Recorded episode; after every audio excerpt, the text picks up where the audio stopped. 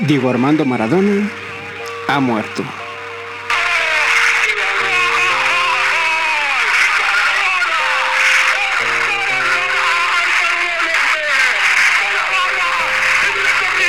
Y dejó huérfana a Argentina. Se, confirma la muerte de, Diego Armando Maradona, ¿sí? Un año de mierda, sinceramente, este, este 2020. El mundo del fútbol lloró su partida. Bueno, muchos de los recuerdos que cuando los rememoraba me producían una sonrisa. La conexión de Maradona con el mundo fue especial, pero en México Diego fue feliz. En nuestro país se consagró como campeón del mundo. Fue donde hizo el gol del siglo y donde elaboró la jugada más tramposa de la historia, la cual disfrazó al calificarla como la mano de Dios. Fue también en México donde se volvió a conectar con el fútbol como técnico de Dorados, que lo llevó al corregidor el 26 de septiembre del 2018, en el torneo de Copa, en el cual Gallo se impuso con un par de goles de tiro libre de Camilo Zambeso. 791 días después, el destino lo alcanzaría, y esta vez no lo podría burlar como los ingleses en 1986. En 791 días, el mundo del fútbol lloraría a su Diego. Nació en cuna pobre, en barrio humilde, en uno de esos lugares anónimos del mundo.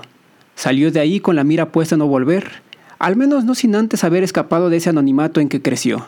Y a pura magia, con una zurda que hacía locuras y con el fútbol siempre en la dermis, en el corazón y en la mente, Maradona conquistó al mundo. Su legado no es solo de goles imborrables o de trofeos importantísimos.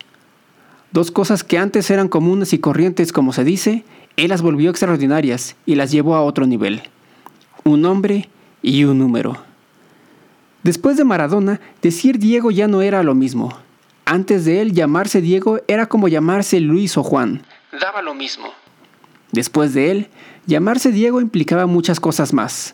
Una de ellas, el amor por la magia del genio. ¿Cuántos Diegos no llegaron al mundo, al menos en América Latina, después de 1986?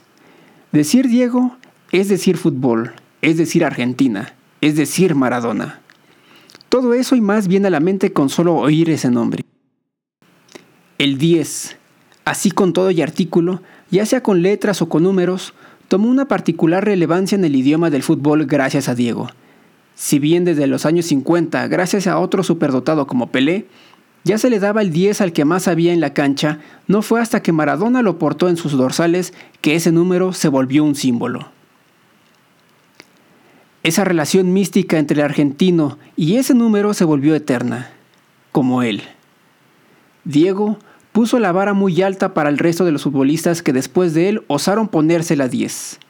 En el planeta de la pelota, al pensar en el 10, la respuesta inconsciente es Maradona. El fútbol es el deporte más lindo y más sano del mundo. Eso no le quepa la menor duda a nadie. Porque se equivoque uno, no, no, no tiene que pagar el fútbol. Yo me equivoqué y pagué, pero la pelota no, la pelota no se mancha.